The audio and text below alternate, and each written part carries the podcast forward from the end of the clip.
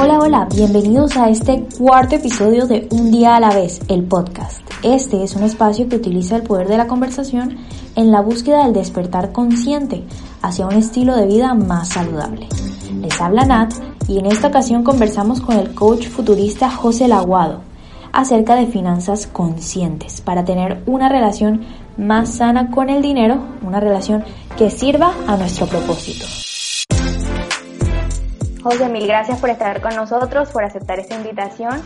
Y en esta ocasión vamos a hablar sobre finanzas conscientes. Pero antes de entrar en materia, me gustaría que nos contaras más sobre ti, Nata, pues primero súper agradecido de la invitación que me has hecho para compartir un ratico de este espacio maravilloso contigo y con toda la gente que te, que te escucha y que te sigue. Empecemos como por el principio, sobre mí. Ay, mi Nata, yo creo que un ser humano, un ser humano que me he dedicado durante los últimos años de mi vida a ayudar a las personas a comprender, visualizar y fabricar futuros. Es, eso es como mi gran resumen sobre, sobre el tema He estudiado un montón de cosas, sin embargo aquí los títulos creo que sobran, porque si hay algo que he ido aprendiendo a, nivel de conciencia personal y empresarial, es que lo que estudias es una cosa y finalmente lo que terminamos profesando es una que puede a veces ser totalmente diferente a eso. Así que soy empresario también, tengo una compañía en desarrollo organizacional y consultoría gerencial y seguimos creciendo, gracias a Dios, en toda la región Caribe, con un equipo de trabajo muy comprometido y nos hemos inventado esta loca idea, porque creo que es una loca idea, de que es posible fabricar futuros tomando decisiones en el presente. Además de eso, soy ah, lo que muchos llamarían coach. Como coach me dedico a eso, ayudar a las personas a comprender, visualizar y fabricar futuros. Así que complacido de estar aquí contigo. Gracias por la invitación nuevamente. Fenomenal, pues es un placer tenerte aquí en este espacio. Ahora sí empecemos. Cuéntanos qué es eso exactamente de finanzas conscientes. No es un término muy común, yo por lo menos, por lo menos yo no, no he escuchado mucho al respecto. ¿Nos podrías contar más acerca de ello? Antes de, de meterme tal vez en el concepto de finanzas conscientes, quiero hacer un, un contexto preliminar sobre para nosotros qué implica eso de consciente, de conciencia. Y, nosotros lo entendemos mucho desde este ámbito como ese estado del ser humano en el cual podemos tener la posibilidad de observar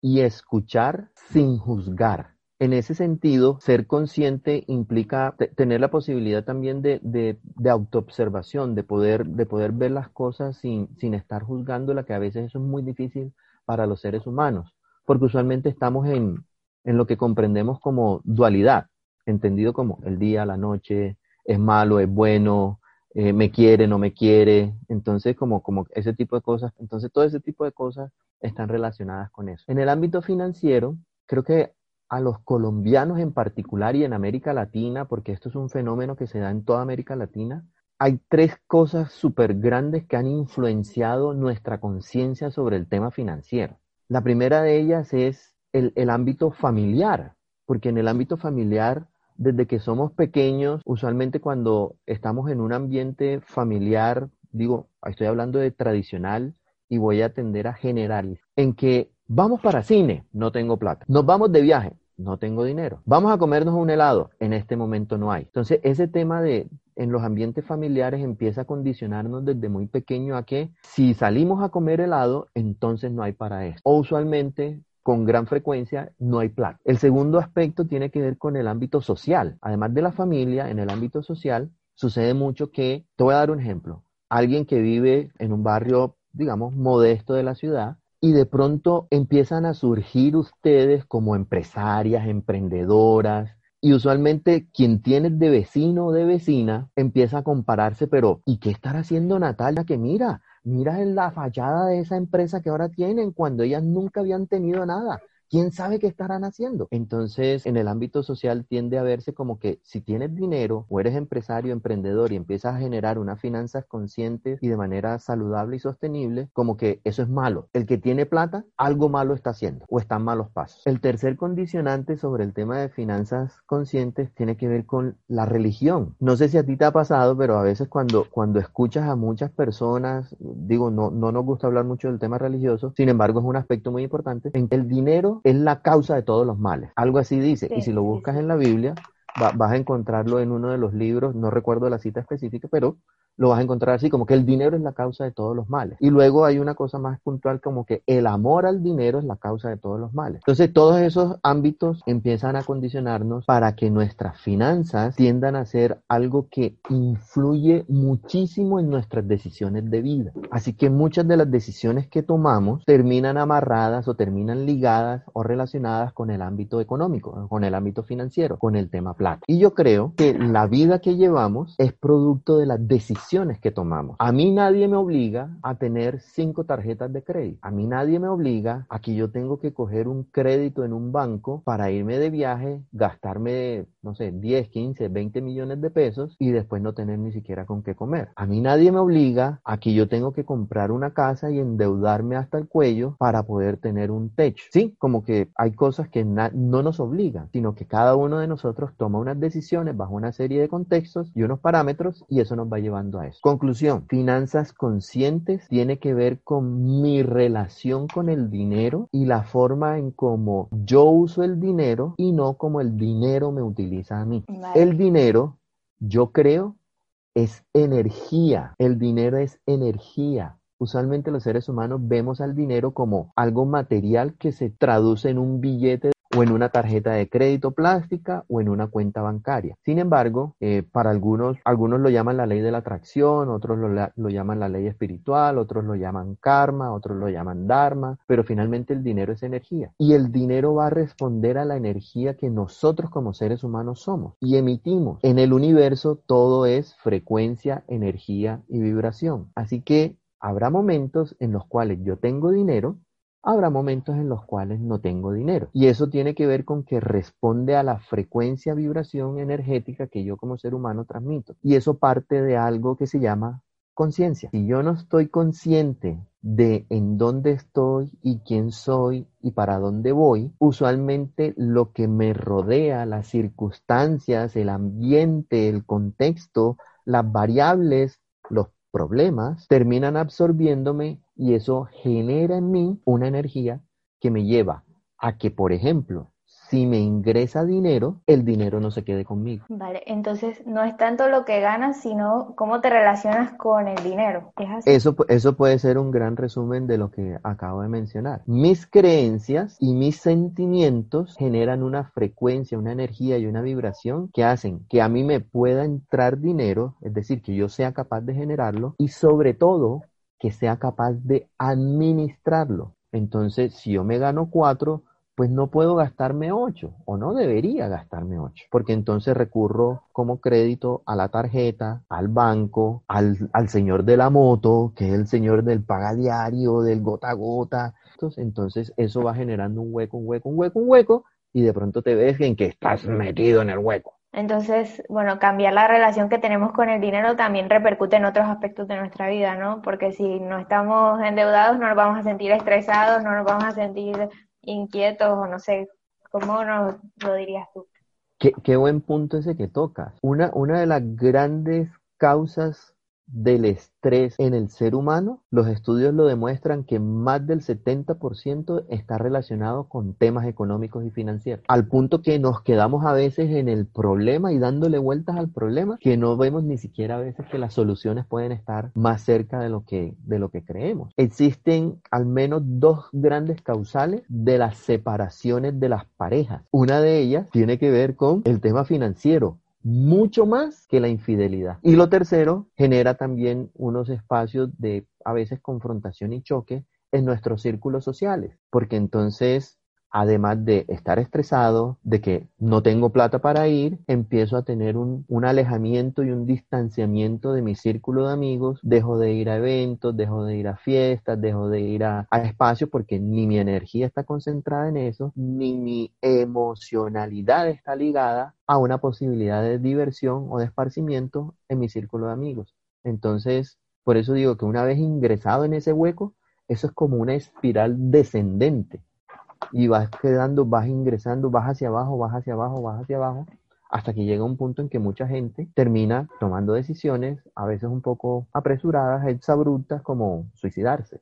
Es lamentable. ¿Y qué se puede hacer allí para empezar a cambiar la relación que se tiene con el dinero para que precisamente no nos arrastre en esa espiral. Minata, yo creo que si, si, me preguntaran, y lo digo por experiencia propia, porque cuando yo te estoy contando esto, yo te lo estoy contando de experiencia propia. Yo podría dar como tres grandes ideas, si me das permiso. Adelante. Idea número uno, acepta la situación y las circunstancias que hoy te rodean con respecto al dinero o con respecto a lo que te inventas acerca de tu relación con el dinero. La aceptación es el primer paso para la liberación. Si, si, yo no acepto que tengo un problema financiero, no va a haber dinero suficiente para que yo pueda resolverlo. No va a haber ayuda externa suficiente para que yo pueda resolver, porque ni siquiera lo voy a estar viendo. Entonces ahí es donde, donde se materializa mucho el concepto de finanza consciente.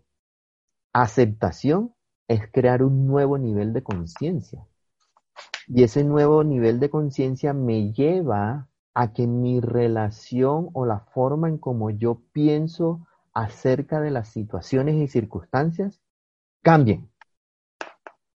Y ese es el primer paso. Paso número dos, o entender precisamente eso de finanza consciente, de observar sin juzgar, tener un diagnóstico súper claro de cuál es mi situación financiera actual. Puede ser tan sencillo, puede ser tan complejo como queramos, pero en términos sencillos es saber yo qué tengo y entender qué debo, lo que tengo y lo que debo. Entonces, si lo que tengo suma, por decirte algo, 10 millones de pesos y mis deudas suman 20 millones de pesos, ¿tú qué crees que va a pasar? Que lo que tengo no es suficiente, aunque lo vendiera todo, para pagar mis deudas. Ese es un escenario. Escenario es, lo que tengo vale 10 millones y lo que debo vale, no sé, 12, por decir un número cualquiera. Bueno, más o menos ahí, ahí estoy como en equilibrio. Y lo que tengo vale 10 millones y lo que debo vale 5, entonces quiere decir que tengo un espacio todavía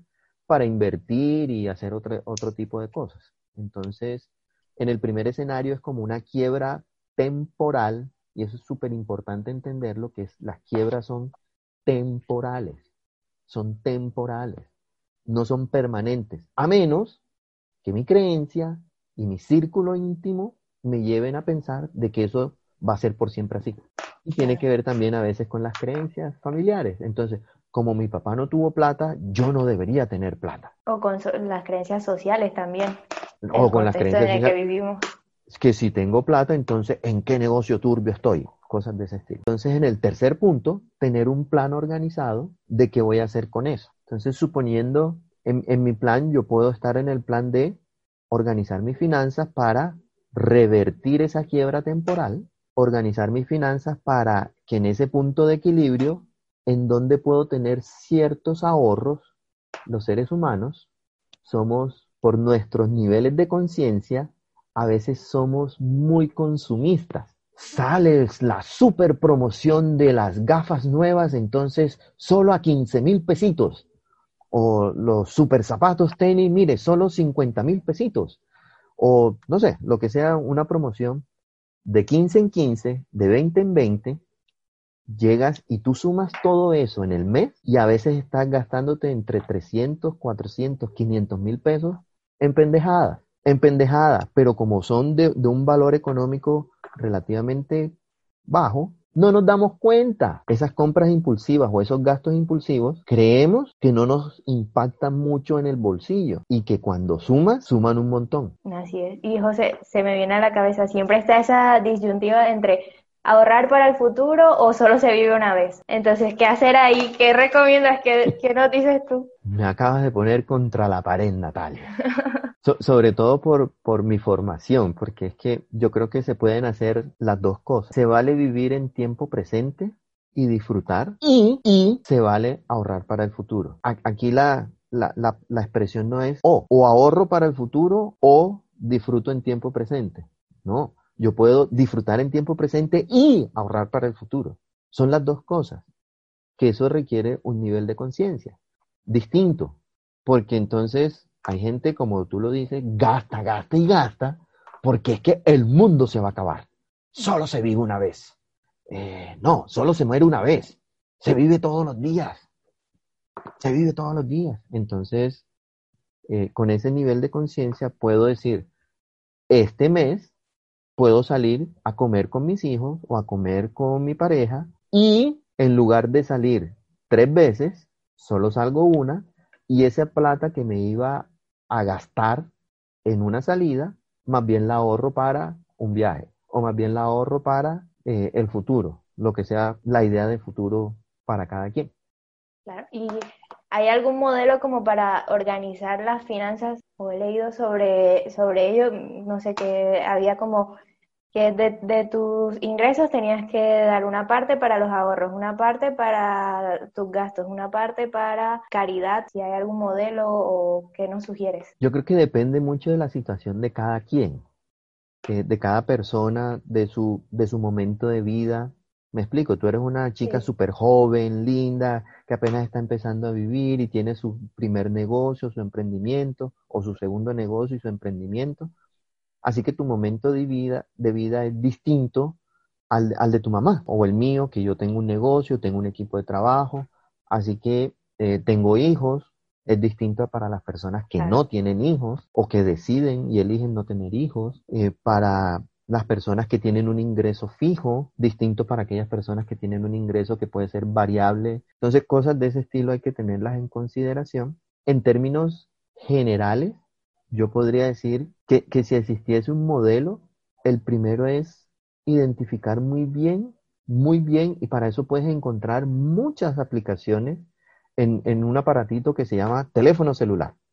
Entonces tú entras al App Store o entras al Google Play o a ese tipo de cosas y entonces buscas finanzas personales y hay unas herramientas que te permiten llevar los gastos mensuales por ejemplo. Entonces tú puedes decir, a mí me ingresó un millón de pesos y cada vez que hagas un gasto, tú lo puedes registrar. Y entonces tú los vas registrando, los vas registrando día a día durante un periodo de tiempo, que ojalá sea más de un mes, y te empiezas a dar cuenta en toda la cantidad de pendejadas en las que gastamos que no nos llevan a ahorrar. Si, si pudiéramos de eso gastar la mitad, ya ahí tienes un concepto para ahorrar. Es, esa es una. La segunda es, en ese diagnóstico que estábamos hablando de entender qué tengo, qué debo, empezar empezar a pagar las deudas de la más pequeña a la más grande. Esa es una estrategia que funciona súper bien. Es ese hecho de, de, ser consciente de hacer el pago de los 100 mil pesos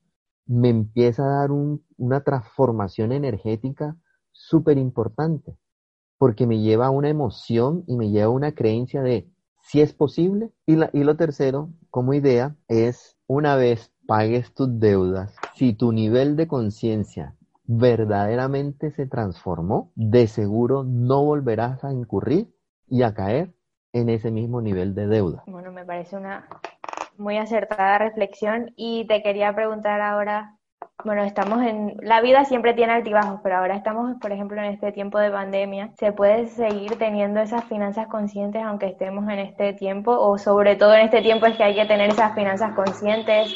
¿Qué opinas? La gran oportunidad está en cómo hacemos para que las cada vez más personas tengan un nivel de conciencia superior sobre sus finanzas, de manera tal que con pandemia, sin pandemia, mantengan un estatus de, de sus finanzas sano, porque esto tiene que ver con sanidad financiera. Eh, mi, recomendación sobre eso es nunca es tarde para empezar. Siempre hay un buen momento para empezar a ser consciente de, cómo está mi estado financiero hoy para poder empezar a tomar decisiones. Recuerda, la vida que llevamos es producto de las decisiones que tomamos. Así que para quienes en este momento tienen retos financieros, este es un buen momento para empezar, para empezar a organizarse, para empezar a ordenar, porque a partir de eso empiezas a tener unos resultados muy distintos en todo todos los ámbitos de tu vida, no solo en el tema financiero. Es increíble, pero todo está relacionado. Y bueno, ya finalizando, quería que nos hablaras más sobre que consideras que el dinero es energía. Entonces, ¿cómo es tener una relación sana con el dinero que al final repercuta en todos los aspectos de nuestra vida, que esa energía fluya? Hay personas que, que lo trabajan mucho como abundancia. Yo tengo, digamos, un, concepto muy particular. Yo creo que a veces tendemos a confundir la abundancia y la prosperidad. Y me explico. Eh, yo puedo ser una persona abundante en dinero eh, y también puedo ser una persona abundante en deuda. Así que la abundancia va en ambos sentidos. Yo creo que los seres humanos debemos relacionarnos más con la prosperidad. Y la prosperidad es un concepto mucho más holístico que abarca las diferentes dimensiones de nuestra vida. Si yo soy próspero en dinero, quiere decir que puedo ser próspero en relaciones, próspero en, alegría, en felicidad, en sentimientos usualmente relacionados con el gozo. Eh, distinto a cuando no tengo, usualmente mis sentimientos están relacionados con el enojo, la ira, la frustración, eh, ese tipo de cosas. un ejercicio para ti, para los oyentes. Si eres capaz de sacar de tu billetera un billete de 20 mil o de 50 mil pesos y romperlo solo porque sí, sin que te dé como eso que acabas de hacer tú, no, pero ¿cómo así? No va a romper el billete, José, no, con eso compramos los panes y la leche. Entonces quiere decir que hay algo energéticamente que se está interponiendo entre tú y el dinero, porque finalmente eso termina convirtiéndose en un papel. Y recuerda, hoy tenemos y mañana puede que no tengamos. Finalmente eso no define lo que somos. Ese papel de que dice 20 mil o 50 mil no define mi relación con el dinero, de que donde vino ese dinero, soy capaz de seguir produciendo eso y mucho más. ¿Cómo hacer para que nuestra energía empiece a volcarse hacia la prosperidad? Va a sonar súper sencillo y al tiempo no lo es. Y es, seamos prósperos en todos nuestros escenarios. La prosperidad atrae prosperidad. Distinto a cuando pensamos en la escasez, la escasez atrae escasez. Si yo pienso, no tengo, no tengo, no puedo, no debo, adivina qué va a pasar, pues nunca vas a tener, nunca vas a traer, nunca vas a poder. Distinto es cómo puedo, cómo lo hago, de qué manera llego hasta aquí. Y eso abre un campo energético bien diferente porque el universo va a responder de acuerdo a lo que tú sientes y experimentes, no solo a lo que tú dices. Palabra, sentimiento y acción deben estar en unísono para atraer la energía del dinero. Las tres Palabras, sentimiento y acción. Me parece simplemente genial y José, pues a ti muchísimas gracias por aceptar esta invitación, por estar con nosotros, por compartir tu conocimiento con nosotros, tu experiencia y una, me, ha parecido una charla fenomenal porque no se habla mucho de ello, es un tema que aunque nos toca a todos, no se habla de esta manera sobre el dinero. Entonces, muchísimas gracias a ti por compartirnos un poco de luz. A ti, Minata, por la invitación. Me encantó compartir un ratito de, lo que soy. Gracias a ti por abrir el espacio. Si hay una sola persona que tome mensajes sobre esto, ya valió toda la pena del mundo.